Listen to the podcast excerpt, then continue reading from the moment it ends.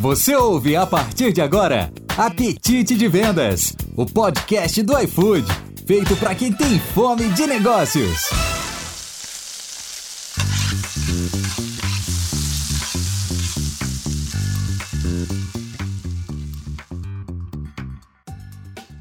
Olá, tudo bem? Seja muito bem-vinda e muito bem-vindo ao Apetite de Vendas, o podcast para quem tem fome de negócio. Eu sou a Mai de Comunicação Fuji e estou aqui para contribuir no seu caminho rumo aos resultados. E hoje o episódio é sobre um tema top que interessa a todo mundo. Hoje vamos falar sobre o NPS. E eu estou muito bem acompanhada aqui dos super especialistas do tema, Denilson Marcelino e Douglas Akasaka. Denilson, dá um oi para a galera. Ah, oi, galera. Gostaria já de me apresentar. Eu sou Denilson, estou aqui na iFood desde 2018, trabalhando com NPS aqui no time de voz do cliente, the Customer, desde 2020. Eu queria dizer que estou bem animado aqui para a nossa conversa de hoje. Mas já quero aproveitar aqui no início e fazer um convite para quem está nos ouvindo, se puder acessar o nosso canal no Slack, NPS Underline iFood, tem muito conteúdo bacana lá também. Boa, a gente adora um merchan no meio de tudo, a gente ama. Doug, dá um oi aqui pra galera. Olá, olá pessoal, eu sou o Doug Badu do time de RX, que é o time de experiência dos restaurantes. Estou no iFood desde outubro de 2021, quando comecei a trabalhar e analisar o NPS de restaurantes. Gostaria também de agradecer esse super convite para falar de um assunto mega importante e interessante, que é o NPS que máximo esse espaço para a gente aprofundar um pouquinho para o pessoal, né? O que, que é, como que se calcula, em tudo que a gente usa e qual que é a relevância. Bom, Denilson, bora lá. O que, que significa essas três letrinhas NPS? Bacana, viu, Mike? Começar bem do início, né? Acho que NPS, é, a gente precisa contar que ele nasceu de um livro chamado Pergunta Definitiva. E aí, na versão 1.0 desse livro, se chama Net Promoter Score. Mas já na versão 2.0, a palavrinha S no final do score foi atualizado para System. Então já virou um sistema propriamente, né? E no final do ano passado surgiu uma versão 3.0, essa a gente ainda está precisando de aprender a aplicar, tá? Boa. E podemos usar essa métrica para muitas coisas, né? Atualmente, onde que a gente mais aplica o NPS aqui no iFood e qual que é a sua relevância? Mai, pode aplicar sim para muitas coisas o NPS, mas eu quero trazer dois pontos aqui já para chamar a atenção. Primeiro que o NPS é uma metodologia, ou seja, tem um passo a passo ali, uma receita de bolo que a gente precisa seguir. Você até pode colocar um pouco menos de açúcar, um pouco mais de açúcar numa receita de bolo.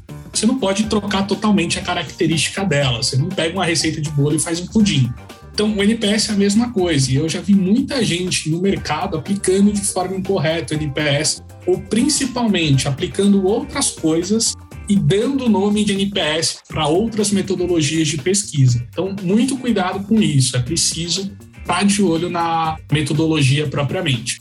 E tem outra coisa também para a gente falar sobre isso. O NPS, ele não é uma métrica de vaidade, ele é uma métrica de experiência. Então, você não mede o NPS para agradar as pessoas, para ter um número legal e tudo mais. Você mede o NPS para descobrir, principalmente, os pontos e as oportunidades que a gente tem para melhorar a experiência do cliente. E falando aqui de iFood, onde a gente usa o NPS oficialmente hoje, para consumidores a gente mede dentro do aplicativo, para restaurantes a gente mede no portal do Parceiros, tem os entregadores também, que a gente faz a medição no app deles, e mais recentemente em groceries a gente também tem feito aplicação. Porém, existem outras áreas aplicando a metodologia em alguns processos específicos. Legal. E, e, já aproveitando esse gancho, quando que a gente pode utilizar o NPS para medir a experiência de fato? Eu acho que a principal situação aqui que você tem que distinguir, aliás, você tem que ter muito em mente que existem outros modelos de pesquisa de experiência do cliente, não necessariamente só o NPS, tá?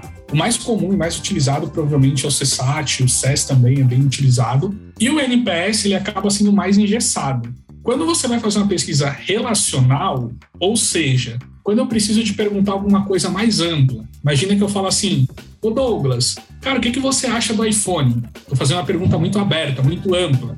Isso é relacional. Aqui o NPS se encaixa muito bem. Agora, quando você vai para coisas mais transacionais, por exemplo, o que, que você acha da cor do aplicativo do iFood? Eu estou perguntando algo muito específico. O que, que você acha desse atendimento que você teve no iFood? Quando eu começo a fazer perguntas muito específicas, em momentos muito específicos, eu estou normalmente falando de momentos transacionais. E aí o NPS precisa de ser avaliado com um pouquinho mais de cuidado, tá? Dá para encaixar? Dá para colocar, inclusive para consumidores a gente mede de forma transacional, mas é preciso tomar um pouco de cuidado, pode ser que para sua realidade outra metodologia se encaixe melhor. Bom, acho que dá para a gente falar um pouquinho sobre como que funciona o NPS dos restaurantes, né? Doug, conta pra gente. Bom, os restaurantes são os nossos parceiros, né, que estão ali com os drivers na linha de frente. E dessa forma, utilizamos o NPS para entender onde estamos acertando e errando. Dessa forma, a tornar a experiência deles com o iFood a melhor possível. E aproveitando assim o gancho do Denilson, né? Nós podemos ver que aqui utilizamos de forma relacional, né? Que nós queremos melhorar a nossa relação com os restaurantes. E tem uma periodicidade específica, é isso? Tem sim, Mai. A pesquisa é realizada todos os dias e acompanhamos o indicador mensalmente. De forma a garantir que vamos ouvir todos os restaurantes, limitamos a quantidade de respondentes por mês. E quem responde uma pesquisa fica um intervalo de tempo em stand-by, né? Fica ali no cantinho, tá? Até poder responder novamente. Dessa forma, nós buscamos ouvir a maior diversidade possível, né, de parceiros. Show, tô aprendendo muito aqui hoje, gente, socorro. Voltando para o NPS geral, ele é composto por detratores, neutros e promotores, certo? Pode contar um pouquinho mais para a gente sobre isso, Denilson? O NPS ele é feito através de uma pergunta de recomendação, que ela diz assim: em uma escala de 0 a 10, o quanto você recomenda o iFood, nesse caso, né, para um amigo ou parente. Ou seja, quando você fala da escala de 0 a 10, a gente considera as notas de 0 a 6 como notas detratoras. São aquelas pessoas que não estão satisfeitas com a marca quando dão a nota. Elas são pessoas também propícias a falar mal do iFood quando aplicam a nota 10. Por outro lado, as notas 7 e 8 são os parceiros que a gente chama de neutro ou passível. Eles estão ali no meio termo, né, no meio do caminho. Eu gosto de sempre pensar que eles estão mais próximos ali de ser um detrator do que necessariamente um promotor. E propriamente as notas 9 e 10 são aquelas que a gente interessa mais. São os promotores da nossa marca, são aqueles clientes que de fato estão propensos a falar muito bem sobre o iFood quando recebem essa pergunta. Gente, e como que se calcula isso? Eu sempre tive essa curiosidade. Vamos lá, Mai. O cálculo é bem simples. Ó. Para realizá-lo, basta calcular a quantidade de respondentes promotores e dividi-lo pelo número total de respondentes e fazer a mesma operação para os detratores. Daí temos o percentual de promotores e de detratores, bastando então fazer a subtração entre esses dois percentuais, promotores menos detratores, ok? Vamos usar o seguinte exemplo. Temos 100 respondentes, dos quais 80 são promotores, 15 são neutros e 5 são detratores. Calculamos então as porcentagens de cada grupo. No caso, os promotores representam 80% e os detratores 5%. Então o NPS é de 75. Aqui vale comentar também sobre a zona de classificação, que pode variar de menos 100 a 100. Então dividimos o NPS em faixas, pois com isso podemos identificar o grau de experiência que a empresa está proporcionando para seus clientes e com isso traçar meios para aperfeiçoar possíveis fraquezas. Essas zonas são divididas em zona crítica, que varia entre menos 100 e menos 1, zona de aperfeiçoamento, entre 0 e 49, zona de qualidade, entre 50 e 74, e zona de excelência, entre 75 e 100. E por meio deste cálculo, vemos que é um indicador bem rigoroso, Pois, por exemplo, se uma empresa faz um evento e recebe somente notas 8, ao fazer o cálculo, ela apresentará um NPS igual a zero, porque essa nota é neutra e ela se encontra então na zona de aperfeiçoamento, ou seja, indica que existem ineficiências e pontos de ajustes nos processos de experiência do cliente. É simples, mas é complexo. Mas sim, muito interessante. Obrigada, Doug. Bom, por que, que uma pessoa do comercial deveria olhar o NPS? Denilson, ajuda a gente. Nossa, mas realmente é simples e complexo. Eu preciso de voltar nisso. Estou até pensando que ia responder essa pergunta, sorte que o Doug puxou ela. Olha, mas excelente pergunta sobre o comercial. A gente acredita muito na sinergia entre o NPS e o comercial, tá?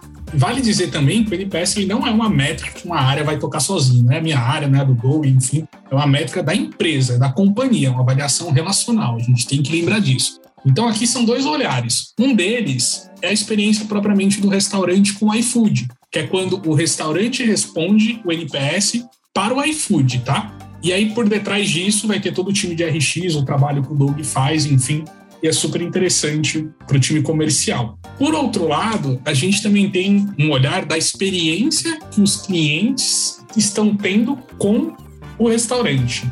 E eles costumam trazer muito isso dentro do NPS. E aí acaba aparecendo oportunidades de melhoria que devem ser aplicadas pelo restaurante. A gente entende que no final do dia, o que o restaurante está querendo mesmo é vender mais no iFood.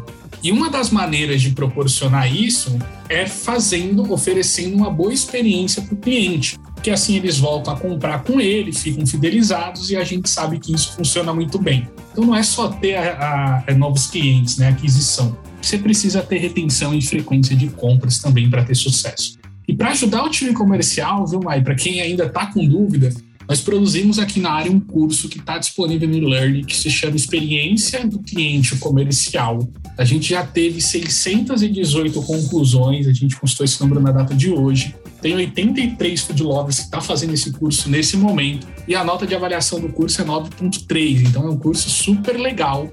Vale a pena assistir, dá para pegar e ver todo ele numa única parte de desenvolvimento. Então, se você aí do outro lado ainda não está usando NPS, não sabe como aplicar no seu dia a dia, corre lá para aprender como fazê-lo, viu? Mara, já fica aí o push, galera, para fazer o treinamento no e-learning. Muito bom, eu já tô quase uma especialista.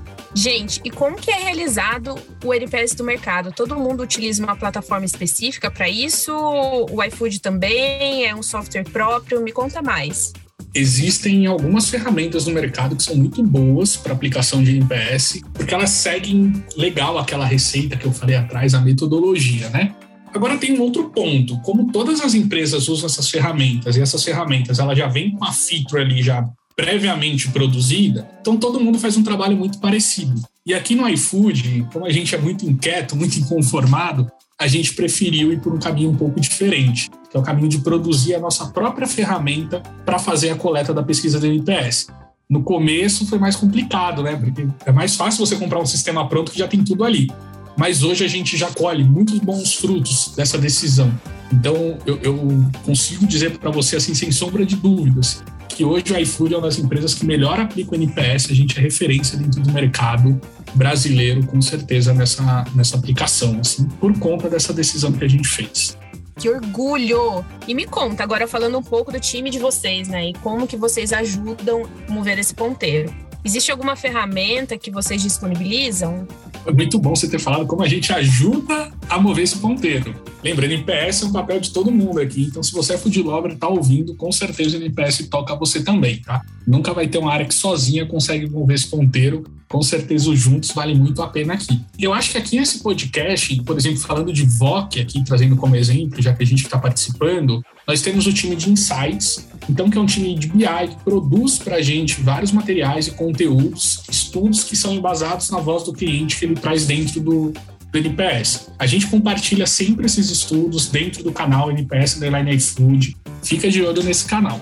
Por outro lado, na nossa área também nós temos o time de orchestration, que praticamente é uma área de projetos e programas, onde a gente aplica um projeto que eu acho que talvez seja conhecido de parte de quem está nos ouvindo, que é a consultoria comercial. Ele é um programa de VOC que teve início lá em 2020 com o time de Account e ele nasceu da seguinte aposta. Nós temos muita reclamação de consumidor em relação à experiência que eles recebem das marcas. Então, como podemos usar o relacionamento que os executivos possuem com essas marcas para que nas reuniões de resultados fosse possível compartilhar dar visibilidade da experiência que os clientes estavam tendo? E aí a gente conta para essas marcas o que, que precisa ser melhorado. Esse projeto tem muitos cases incríveis, viu, Mai? O Thiago Vicente, aqui da nossa área que toca consultoria. No ano passado, a gente deu start nesse trabalho também com contas estratégias e groceries. E acho que o grande objetivo para esse ano de 2022 é a gente levar para dentro de todo o time comercial. E por aí, Doug, quer contar um pouco do que vocês estão fazendo em RX? Opa, vamos lá, Denilson. Aqui no time de RX, o nosso olhar está para dados, né?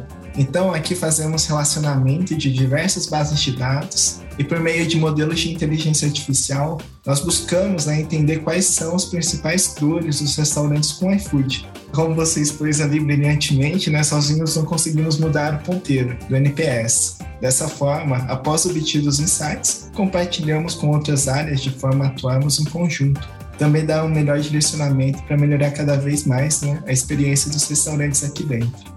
Boa, muito verdade, gente. Inclusive, biscoitos e palmas e tudo que vocês merecem para reconhecer, né? O iFood ganhou um prêmio importante de NPS, todo mundo faz parte disso. Pô, mas verdade, viu? Bem lembrado. Parabéns pra gente. Porque nos últimos anos, deixa eu te contar uma coisa, nós ganhamos todos os reconhecimentos mais importantes do mercado no que tem a área de Customer Experience. E esse é um trabalho que está só no começo, tem muita coisa a ser feita, muito mesmo, mas é legal a gente parar aí e comemorar sobre isso.